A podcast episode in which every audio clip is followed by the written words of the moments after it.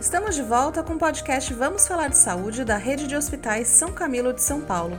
Eu sou a Cecília e faço parte da equipe de marketing da instituição. Neste episódio, vamos falar com a psicóloga Caroline Toledo sobre Janeiro Branco, transtornos emocionais.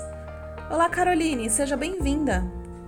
Muito obrigada inicialmente, né, pelo convite. Fiquei muito feliz. Estou é, na instituição há mais ou menos um ano, vai fazer um ano agora como psicóloga hospitalar. Além, além da, da atuação na psicologia hospitalar, eu também atuo, atuo na psicologia clínica. Tenho formação em psicanálise, saúde mental, é, em psicologia perinatal, que é uma, uma área voltada para o cuidado de, é, de mulheres né, gestantes, tentantes, e também no, no relacionamento mãe-bebê. E, e também tem uma outra especialização em psicologia hospitalar. E qual a diferença entre a ansiedade normal e a ansiedade patológica? Então, é, a ansiedade, na verdade, a ansiedade normal, que é algo que todos os seres humanos experienciam de alguma forma, então acho que isso é importante frisar, que é um sentimento normal que faz parte da nossa, da nossa evolução, é até algo importante que exista para nos proteger. E a ansiedade mais patológico, a gente pensa enquanto algo que não está sendo adaptativo para aquela pessoa. Então, a ansiedade, né, sendo pensando então que a ansiedade normal é uma manifestação fisiológica inerente de qualquer ser humano, é, e que ela tem um valor, um valor positivo e adaptativo, né, porque ela também nos motiva a fazer as coisas, né, nos impulsiona também para poder confrontar algumas situações de vida. Então, é, e faz com que a gente mobilize recursos, né, tanto físicos quanto psicológicos, para poder nos defender de ataques, né, e, e, de enfrentar situações que nos ameacem de alguma forma enquanto sujeito.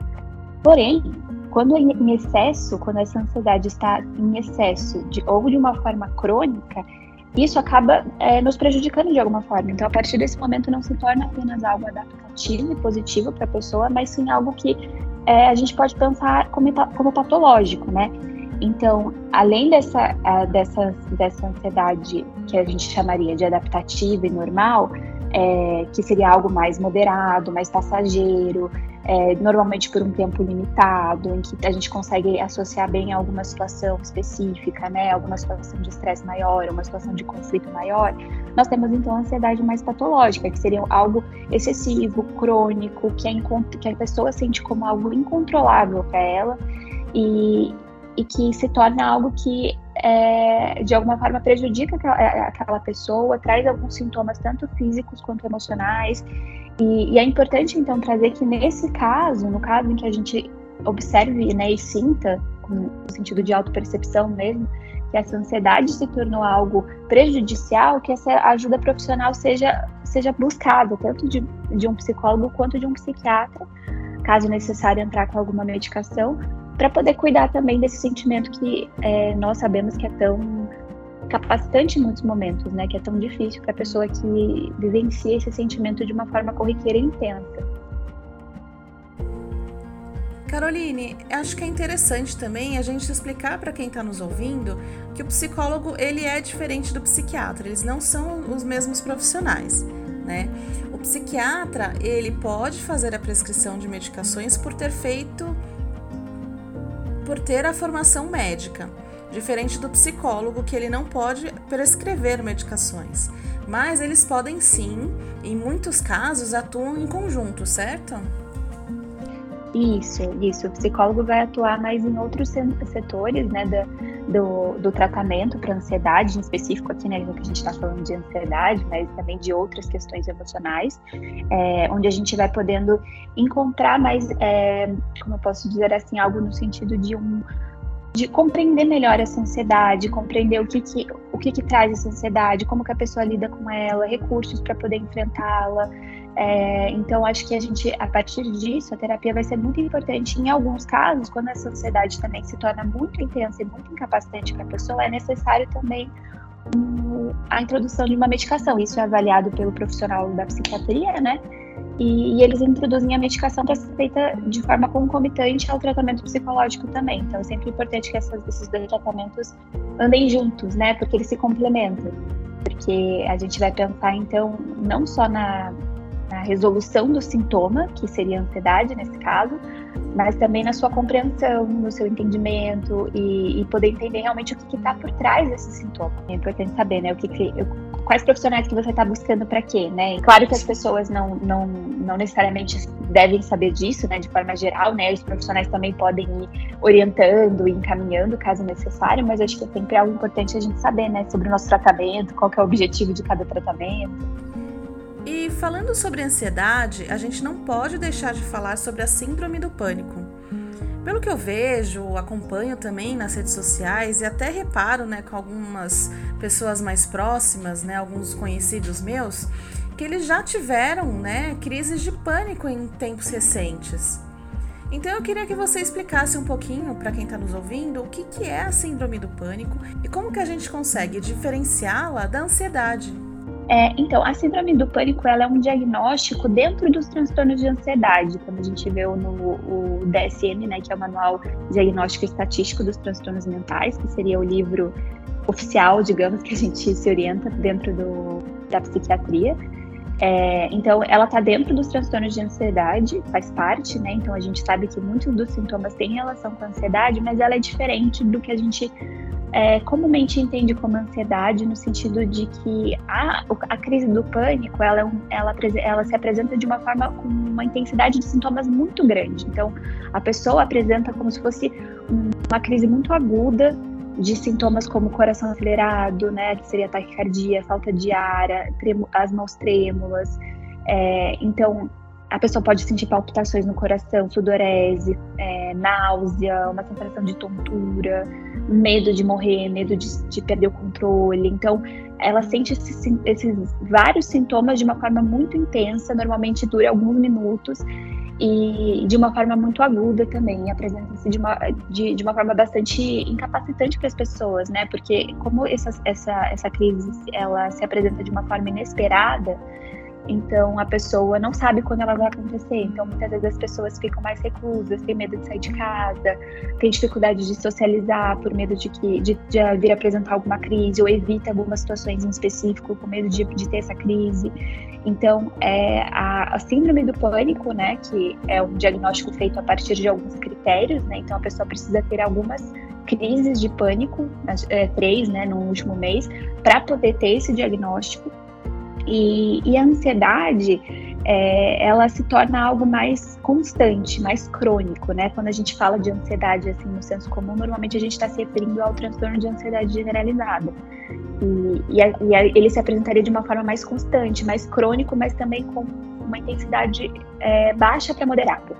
E, então, quando a gente pensa na, na, crise de pânico em si, é uma intensidade muito intensa, é, é uma, é, ocorre de forma muito aguda, de uma forma, uma forma repentina, com todos esses e podendo apresentar todos esses sintomas que eu, que eu comentei, né, de sensações tanto fisiológicas, né, de taquicardia, de sudorese, falta de ar, quanto também é, sintomas também mais emocionais e psicológicos, né, o medo de morrer, o medo de perder o controle, etc. E, e, até por conta desses muitos sintomas físicos que aparecem nas crises de pânico, muitas pessoas acabam buscando prontos atendimentos nesses casos, né? Por não saberem, às vezes, do que, que elas estão sentindo, ou mesmo pelo medo de ser alguma coisa cardíaca, alguma coisa respiratória. Então, a gente vê muitos casos, né, de pessoas que vão ao pronto atendimento e acabam tendo esse diagnóstico de, de, de, de crise de pânico, né? E um encaminhamento para buscar acompanhamento de saúde mental. É, inclusive eu posso até falar que eu já tive também uma crise no trabalho, são muitos anos, né? Uhum. É, acho que assim, né, todo mundo passa por um momento da vida que tá um pouco mais difícil. E eu tive uma, um momento bem, é, uma crise bem no trabalho, né? Onde eu acabei até desmaiando. Eu tive ataque de né, né um, um, um, um como é, ataque cardíaco e eu não conseguia respirar e aí eu comecei a me sentir né daquela é, como é que fala comecei a ficar com medo, né? E aí eu comecei a chorar, e aí eu começo a chorar, né? Comecei a chorar, não conseguia mais respirar, já não tava conseguindo, já com Sim. tudo ali. Aí eu senti que a minha visão fez igualzinho aqueles desenhos animados, sabe? Quando termina o filme, que faz aquela bolinha preta, assim, fez a mesma coisa. Fez a mesma coisa. Eu lembro que eu tava, né, eu tinha ido pro, pra Copa, né, que onde eu trabalhava tinha aquela Copa lá, a gente sentava e tal. E tinha ido um outro colega comigo, né, que ele viu que eu não tava bem e ele foi me acompanhar. E aí na, eu sentei assim, eu comecei a ter isso, ele, calma, respira, eu tô deitada, não sei o que, uhum. chorando, né. E aí do nada fez isso, eu falei assim, eu tô vendo, tá tudo junto. E é foi, foi bem assim. né? É... Quando a pessoa está tendo pela primeira vez, principalmente, né? E, e, às vezes até a gente entender o que está acontecendo pode ser muito assustador. É uma coisa também, né? Eu era bem mais nova, então eu tinha menos de, de 30 anos, né? Eu pensei, meu Deus, eu devo estar tá tendo alguma coisa no coração, tô tendo um ataque cardíaco, tô tendo alguma coisa, e aí essa questão, né, que nem você falou, o medo vai, é aquela bola de neve, você vai começando a ter mais medo, mais medo, e tipo, não há respiração que ajude naquele momento, porque é, são, são tantos sentimentos juntos num, num, num, curto período de tempo que é difícil para a gente saber lidar, né? E aí aconteceu a mesma coisa comigo, tipo, que nem você citou, tipo, eu tive essa crise, aí acho que eu desmaiei, eu não sei, eu não lembro, né? Faz tanto tempo, mas assim, eu lembro de algumas coisas. E, e eu lembro de ter acordado, eu tava já no pronto-socorro né? Aí o, o, médico ele me deu um calmante e, e aí a partir daí eu fui pra, né, conversei com a minha mãe, falou, não, vou fazer um, um, um acompanhamento para ver se você precisa tomar uma medicação e você começar a fazer terapia. Aí eu comecei a fazer terapia, fiz, né, um acompanhamento com, com um psiquiatra, eu tava tomando uma, uma medicação, mas aí durante um tempo, né, não é uma coisa que, que ai, tomei um remedinho, já passei, tô bem, tô ótima. Sim. Não, né, é alguma coisa que... Né? É, exatamente, é um tratamento. Né? Acho que a gente também tem até que reforçar isso, que é, a gente tem o tratamento né, para a saúde mental e também a gente tem o tratamento para o corpo. O me, do mesmo jeito que a gente cuida do nosso corpo, do mesmo jeito que a gente segue a prescrição do médico quando a gente está com, com alguma dor que a gente tem que tomar anti-inflamatório durante um período de tempo, a medicação para nossa saúde mental também é a mesma coisa. Não é tomei um, tô bem, beleza. Não, a gente tem que seguir de acordo com a própria é, orientação ali do especialista. Se você vai tomar durante um mês, uma vez por, por dia, tal horário, a gente tem que seguir essa orientação, porque não é à toa que tá lá, né? Não é à toa que está sendo prescrita pra gente, né? Até porque tem às vezes muitas pessoas que começam a se sentir melhor e acabam parando a medicação, né? E parando sozinha, diminuindo a dose sozinha, isso é muito perigoso, porque os sintomas eles tendem a retornar dessa forma, né? Porque tem todo um, um desmame que precisa ser feito em acompanhamento com um médico psiquiatra para poder é, parar de usar uma medicação depois que o tratamento foi concluído, né? Então, por isso que é importante a gente também é, seguir, como você disse, o tratamento da forma correta, mesmo que você se sinta melhor, né? Já, já com alguns sintomas já estejam é, mais, mais leves, menos intensos. E aí você vai relatando isso para o profissional que te acompanha e eles vão avaliando juntos, né, a necessidade de manter a medicação ou não. É importante falar, né, quando a gente pensa nessa questão da síndrome do pânico e da ansiedade, que como eu falei, é, são, são a, a síndrome do pânico ela está dentro do, dos transtornos de ansiedade, né, dentro do capítulo de transtornos de ansiedade. Então, é possível que, tem, que as duas coisas coexistam. Então, é possível que a pessoa tenha um diagnóstico de transtorno de ansiedade generalizada e também de síndrome do pânico, ou que ela tenha síndrome do pânico e algum outro transtorno de ansiedade, é, como fobia social, ou agorafobia, algo nesse sentido. Então, é, eles podem coexistir também. É, por se tratar de, de, algumas sintomatologias que às vezes se sobrepõem em alguns momentos, né? Então, por isso que tem esse diagnóstico diferencial que tem que ser feito pelo profissional para poder diagnosticar corretamente né, o que, que a pessoa tem. E o que seria esse transtorno de ansiedade generalizada que você falou agora? É, então, o, o, diagnóstico do transtorno de ansiedade generalizada, que a gente chama de TAG, é o que a gente normalmente associa à ansiedade no senso comum. Então, é basicamente a apresentação de uma ansiedade, uma preocupação excessiva na maior parte dos dias por pelo menos seis meses. Essa seria a definição que a gente encontra para fazer o diagnóstico. E, e, a pessoa ela tem essa preocupação, né, essa ansiedade, essas preocupações excessivas em várias áreas da vida dela, em eventos diferentes, em situações diferentes. Então não se relaciona a uma situação ou um evento específico, né? Então é algo um pouco mais abrangente, mais crônico e mais constante. Então, acho que essas são algumas das características né, que a gente pensa quando para ter esse diagnóstico de TAG.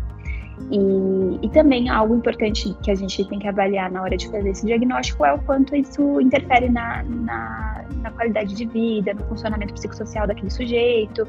Então, é sempre importante a gente avaliar isso. Se está tendo prejuízo na qualidade de vida, na, na, no, no, funcionamento daquela pessoa, então é importante que seja cuidado também, né?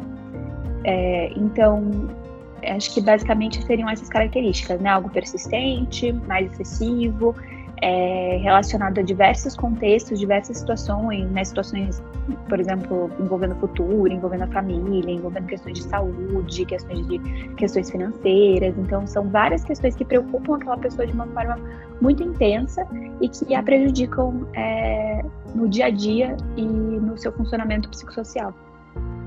E Caroline, você citou agora sobre algumas coisas que acontecem com a gente que podem causar ansiedade. E como muitas vezes a gente não para para fazer uma autoanálise, né? Eu queria saber como que a gente consegue reconhecer que estamos com uma ansiedade que não é normal, que está ali é, além da ansiedade saudável. Não sei nem se a gente pode, se eu posso é, dizer é, dessa forma. Sim, sim, acho que sim. Acho que existe uma, uma, uma ansiedade que é saudável, natural, né, do, do ser humano. É, então acho que está correto usar esse termo. É, então, a, a, ansiedade, né, como que a gente pode perceber em nós mesmos? Dentro da psicologia, da psiquiatria e dentro de outras especialidades também, mas acho que principalmente na, na saúde mental, o, a gente não tem exames né, concretos para diagnosticar as pessoas. Então, a, a gente se baseia muito no, no, no, no, no, relato do próprio paciente, na percepção subjetiva dele em relação aos sintomas, em relação ao que ele está relatando, e também é, sobre, nas falas das pessoas próximas, né, dos familiares, dos, das pessoas mais próximas ali, para poder também é, é, trazer mais detalhes, às vezes, para a gente, também outros tipos de percepção sobre a situação. Então, o mais importante nesse, nesse sentido, né, para a gente poder re reconhecer se, se, estamos com uma ansiedade é, exacerbada, patológica, que não é mais aquela ansiedade saudável, é isso, é autopercepção e autorreflexão. Então, perceber se, por exemplo, houve uma mudança no padrão de ansiedade. Então, ah, antes eu conseguia lidar com esse tipo de situação, hoje em dia eu já não consigo mais, eu não, fico, eu não consigo dormir, eu fico irritado, tenho tensão muscular, não consigo me concentrar. Então, é, se tem alguma mudança nesse sentido, se tem um prejuízo importante na qualidade de vida da pessoa, então, como eu falei, né, não consegue dormir, não consegue se concentrar, é, às vezes está mais irritado, mais inquieto. E, então, como esse diagnóstico é clínico, é basicamente a partir desse relato. Então, por isso que é importante a gente estar tá sempre se, é, se auto avaliando, né? Se auto-percebendo, entendendo como a gente está se sentindo e não só simplesmente ir vivendo as coisas de uma forma tão intensa na correria do dia a dia, né? Que acaba se tornando meio que atropelado, né? E a gente nem percebe que está, está que algum sentimento está muito intenso, que algum sentimento está muito incapacitante. Então é importante a gente sempre fazer essas, essas autoavaliações e então buscar profissionais caso a gente perceba que tem algo ali que precisa ser olhado e cuidado de uma forma mais, é, mais especializada, né, dentro de um contexto de saúde mental. Nós falamos sobre as medicações e o papel do psiquiatra e do psicólogo. É, existem terapias alternativas além dessas medicamentosas? O tratamento é, para ansiedade, de forma geral, o tratamento proposto é o acompanhamento psicológico e, se necessário, o acompanhamento psiquiátrico também, para que algumas medicações sejam introduzidas, né?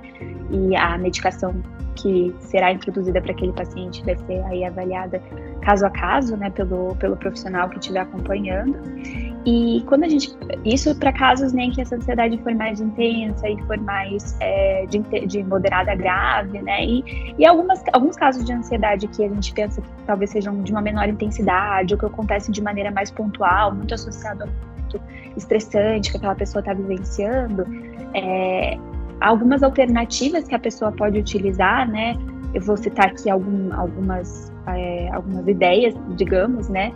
É, que seriam, por exemplo, fazer uso de técnicas de relaxamento, técnica de respiração, né? A gente tem a respiração quadrada, que é aquela de inspirar 4 segundos, segurar o ar 4 segundos, expirar por 4 segundos também. Essa é uma, uma técnica de respiração bem simples, assim, que pode ser usada em momentos em que você estiver se sentindo mais ansioso. Ela ajuda a regular o batimento cardíaco, a respiração, e você vai conseguindo voltar um pouco pro, pro centro, né, digamos. É, é importante também para conseguir amenizar um pouco essa ansiedade, desenvolver hábitos saudáveis de autocuidado, então praticar exercícios físicos, práticas de meditação, por exemplo, como mindfulness, né, que é uma opção também, a pessoa vai encontrando também e desenvolvendo ali os recursos para poder é, é, o que, que funciona para ela, né, o que, que faz mais sentido para ela. É importante também a regulação do sono, manter atividades prazerosas, hobbies na rotina, né? Não, não se não ficar tão preso naquela rotina desgastante, cansativa do dia a dia e também poder é, acrescentar coisas que lhe são prazerosas também. Isso também é um cuidado com a saúde mental. Manter uma vida social ativa, e então, é, como, como eu falei, né, não existe uma receita de bolo, assim, né, sentido de algo que vai funcionar para todo mundo. Acho que muito também na terapia a gente vai encontrando esses recursos e formas de, de que funcionem para aquela pessoa em específico para lidar com a ansiedade quando, como eu falei, ela for numa intensidade um pouco mais leve, né? Porque quando for algo de uma, uma intensidade mais moderada, uma ansiedade mais moderada, intensa, é, é importante que, que a pessoa busque acompanhamento é, psicológico e psiquiátrico para poder é, tratar essas questões de saúde mental de uma forma mais específica e especializada, né? Quando falamos sobre saúde mental, a gente não pode também deixar de falar da depressão, além da ansiedade, da síndrome do pânico. Quais são os sintomas que a depressão pode causar na gente? É, a depressão que a gente com, entende como depressão tem, recebe o nome de transtorno depressivo maior dentro do manual de, de diagnóstico estatístico. Então, esse transtorno, né, ele é caracterizado como humor deprimido na maior parte do dia também, ou quase todos os dias, é, é, para aquela pessoa, né, um sentimento muito grande de desesperança, de diminuição de interesse ou de prazer em atividades que antes eram consideradas prazerosas para aquela pessoa, que é um sintoma que a gente chama de anedonia, é, fadiga, perda de energia, insônia ou hiperinsonia. Então, acho que também é algo que é interessante de falar, porque muitos dos sintomas que a gente percebe na depressão, eles podem ser tanto para um extremo quanto para o outro. Então, pode existir a insônia, né, a pessoa não conseguir dormir, ou pode existir um sono excessivo e a pessoa dormir por muitas horas, né. Também pode existir um retardo psicomotor, então a pessoa fica mais lentificada, mais sem energia, ou uma agitação também excessiva. É, pode ter uma alteração de peso, tanto para mais quanto para menos, e uma alteração de apetite também, tanto, tanto para mais quanto para menos. Então, às vezes, uma perda de apetite e às vezes um apetite excessivo, a pessoa acaba se, se alimentando de uma forma excessiva para o padrão que ela tinha anteriormente. É, também a gente pode ver sentimentos de inutilidade, de desvalia, uma culpa excessiva também, dificuldade de se concentrar, um retraimento social. Então, esses são alguns dos sintomas que podem aparecer num quadro de depressão. É interessante também falar que para crianças e adolescentes o humor ele pode se apresentar de uma forma mais é, voltada para um humor irritável do que para um humor triste. Então essa é uma diferença que a gente observa na depressão em, em crianças e adolescentes e adultos. E então é, eu acho que tem, tem isso, tem tanto, como não, tanto, tanto na ansiedade quanto na depressão, e tem esses sintomas é, tanto físicos quanto mais subjetivos e emocionais, né? Então é, temos ali os sintomas físicos no sentido de perda de energia, é, é, de insônia, né? E tem esses sintomas mais de sentimentos relacionados a sentimento de inutilidade, de desvalia, esse humor mais deprimido, a perda de interesse nas atividades. Então, essas duas coisas se, se misturam e a gente consegue ver no paciente tanto efeitos físicos concretos ali, né? Às vezes a perda de peso ou ganho de peso, quanto os, é, escutar pelo relato esses efeitos emocionais que, a, que o quadro tem apresentado. E falando sobre a depressão de jovens, quem é pai, quem é mãe, é importante também sempre estar perto dos filhos para conseguir identificar se tem algum comportamento diferente, né? Como você falou, que tem mais irritabilidade e tal, né? Para conseguir falar também, né, com o um especialista para, para ajudar essa criança, né, esse adolescente, para que ele consiga lidar e entender também todos esses sentimentos que ele está tendo nesse momento é, que ele está aí em, desenvolvimento, né, em crescimento. Sim, com certeza. E, e acho que, que, é isso, de, dessa importância da, dessa percepção das pessoas que estão por, por perto, né, em volta, para avaliar se existe também alguma mudança, alguma alteração, né? Era uma pessoa que era de uma forma e agora de outra, a criança era mais é, mais agora tá muito irritada, tá muito estressada. Então, acho que essas alterações repentinas, assim, também nos chamam a atenção para entender o que está acontecendo por trás ali, se tem alguma situação de estresse ou alguma alteração no, na rotina da criança que acarretou nessa mudança de, de comportamento, de humor. É, então é interessante frisar essa questão da irritação em crianças e adolescentes, porque às vezes a depressão ela se apresenta mais dentro desse viés e não tanto por um humor mais rebaixado, né? Que é como a gente tem essa visão é, geral, assim, né, de como a depressão se apresenta. E Caroline, existem tipos de depressão? Dentro, né, dentro desses manuais que a gente utiliza para fazer o diagnóstico, tem, existe o capítulo de depressão, existem alguns tipos de transtorno dentro desse capítulo, né? Então eu vou citar eles brevemente, assim, só também a título de, de curiosidade, para a gente saber que existem algumas diferenças entre eles. É, então teria o transtorno disruptivo de desregulação do humor, que seria é, relacionado mais a esse, esse, esse, humor irritado, né, a explosões de raiva recorrentes e a uma irritabilidade mais crônica e grave, assim, não é uma irritação é, comum que a gente experiencia é, vez ou outra a partir de uma situação de estresse. Aí nós temos o, o, transtorno depressivo maior, que é esse que eu, que eu citei anteriormente, que é o que a gente comumente associa à depressão, que é o quadro mais, é, mais visto, digamos, né? Temos também o transtorno disfórico pré-menstrual, que, é, que tem, é um quadro que ele tem muitas características semelhantes aos sintomas da TPM, né, que é, a tensão pré-menstrual, que é mulheres.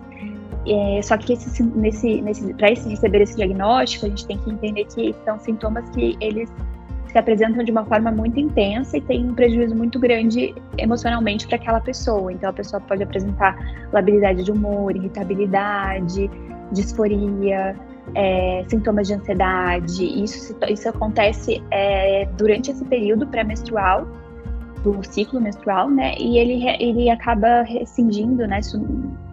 É, diminuindo de intensidade por volta do início da menstruação ou logo depois. Esse também é um diagnóstico que está dentro dos transtornos de, depressivos. Temos o transtorno depressivo persistente, que seria é, humor deprimido de uma maneira mais crônica, então é um diagnóstico em que a pessoa apresenta esse humor deprimido por pelo menos dois anos, ou no caso de crianças e adolescentes, pelo menos um ano.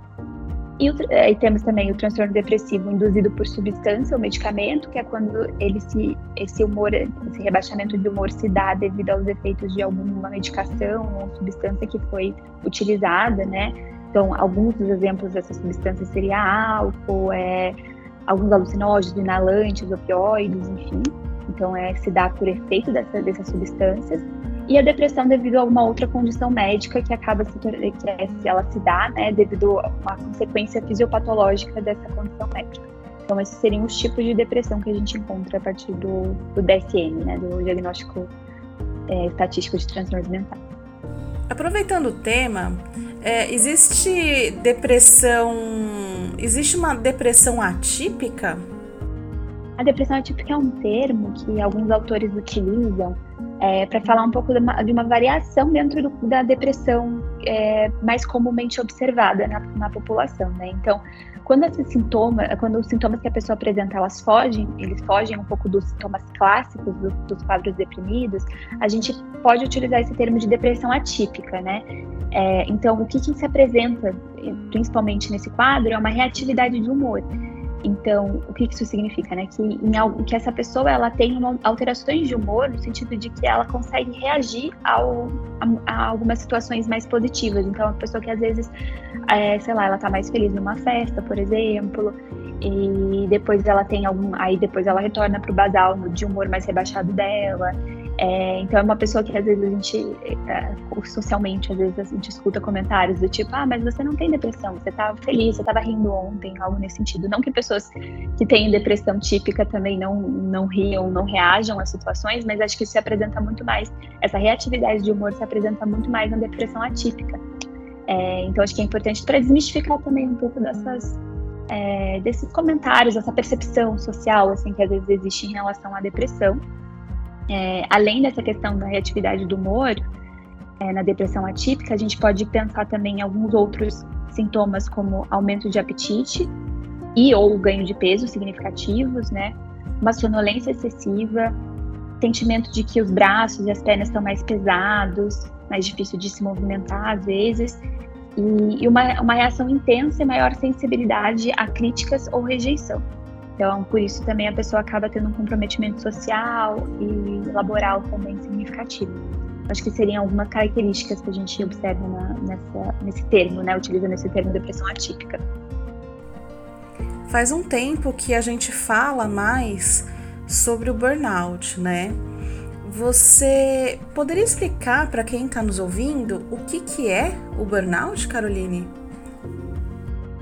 Claro, o, o conceito de, de, burnout ele foi é, criado, né? Ele foi desenvolvido por um autor americano nos anos de 1970 e ele se referia, né, naquela época o autor ele utilizou para se referir a uma reação de esgotamento tanto físico quanto mental que era mais voltada às vivências de profissionais da saúde. Então, é, atualmente a gente não utiliza mais esse termo apenas para os profissionais da saúde, né? A gente entende que é, mais do que a área em que o trabalho está tá, tá se dando, né? É, se trata da organização desse trabalho e das relações de trabalho entre si. Então, não está revoltado a uma atividade específica para poder né, desenvolver esse, é, essa, esse burnout, mas sim é, se dá dentro do, das relações ali, dentro do contexto de trabalho que, que existe. É, então, a gente, esse autor, né, ele identificou inicialmente essa síndrome que seria inicialmente é, é uma compreendida como uma síndrome psicológica e ela seria composta por três dimensões, que seriam a exaustão emocional, uma sensação tanto de esgotamento dos recursos físicos quanto emocionais, é, uma despersonalização ou distanciamento afetivo, então uma reação negativa ou excessivamente distanciada em relação às pessoas do, que estão envolvidas naquele contexto de trabalho, e uma baixa sensação de realização pessoal. Então a gente percebe que a, escuta relatos né, das pessoas se sentirem é, com se sentirem incompetentes ou não sentirem que estão produzindo o suficiente, que existe uma produtividade importante. Então, acho que esse, esses seriam as, os três, é, três fatores que estariam envolvidos dentro do contexto do burnout. Então, como eu falei inicialmente, se tratava de algo mais voltado aos profissionais da área da saúde, mas atualmente a gente sabe que pode é, se dar em qualquer qualquer função laboral, né, em qualquer tipo de trabalho, está mais relacionado sim à, à, relação estabelecida ali naquele trabalho e também às questões específicas que estão relacionadas à organização. Eu acho que acho que depois da pandemia esse termo foi usado um pouco mais, né? É, acho que porque muitas empresas começaram a trabalhar mais no home office, o que para muitos profissionais acabava sendo algo de tipo, ah, eu não tenho é, hora para terminar o meu trabalho né, que acabava também trazendo um pouco de dificuldade, né, de separar. Né, do, do, dos ambientes e acabou é, dificultando essa, essa possibilidade de impor alguns limites em alguns momentos, né, pelo fato de que as fronteiras ficaram muito ficaram mais nebulosas né, nesse período com o home office, então acho que foi toda uma adaptação que teve que acontecer de uma forma muito abrupta também para aqueles profissionais, né, que foi algo que pegou todos de surpresa. E, e normalmente não era uma prática tão corriqueira, né, fazer home office, hoje em dia eu acho que as pessoas têm conseguido encontrar recursos para poder fazer essa distinção, né, do horário de trabalho, horário de lazer, horário de casa, né? Agora já não estou mais no meu horário de trabalho. Então, o que, que é importante nós fazermos para não termos burnout?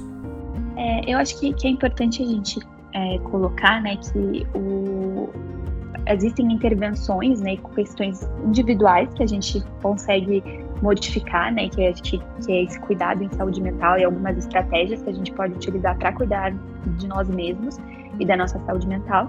E tem algumas outras estratégias que são relacionadas à, à, à instituição, né, à organização de trabalho, porque tem muitas, muitos fatores que também a instituição precisa se modificar para poder auxiliar e cuidar do, da saúde mental dos trabalhadores de forma geral, né? Então é importante também que as instituições sejam é, mais atentas a isso, né? E que elas possam também buscar estratégias de prevenção de burnout, é, para além de totalmente responsabilizar os trabalhadores por algo que também tem esses fatores é, institucionais envolvidos.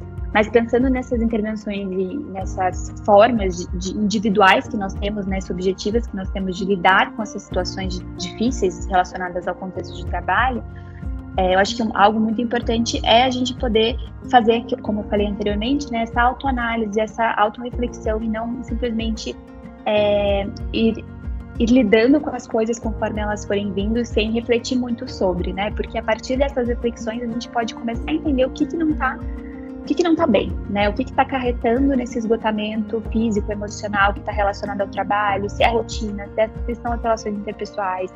E a partir disso, pensar em estratégias, o que está ao meu alcance para poder modificar isso, né? Porque às vezes é só uma sensação que fica uma coisa muito abstrata e a gente não sabe nem por onde começar. Então, acho que é importante essa autoanálise, essa autorreflexão do que está difícil dentro desse contexto de trabalho. É, entendendo, né, claro que, esse, que manter esse cuidado com a saúde mental, ela auxilia e fortalece o sujeito para poder lidar com essas situações de estresse. Porque, claro, como eu falei, né, essas situações não são é, completamente responsabilidade, muitas vezes, né, do trabalhador, também envolvem toda uma questão organizacional, institucional, que também precisa ser vista.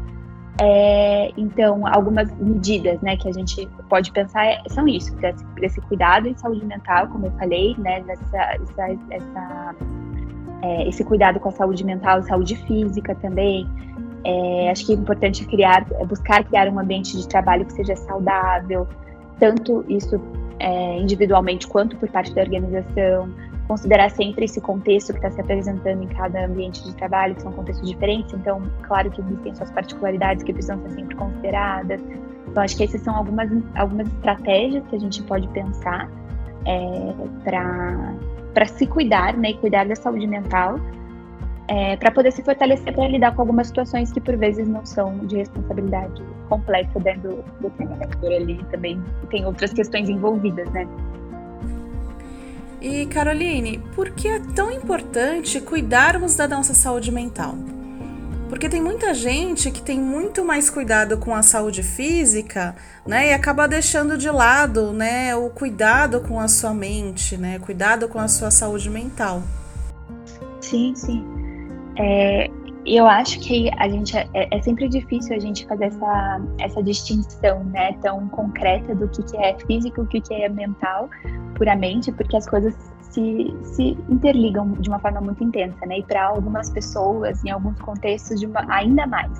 Então, a gente vê pessoas que têm uma tendência muito grande de, é, de apresentar sintomas físicos a partir de um estresse emocional, a partir de uma questão emocional que está mais intensa naquele momento.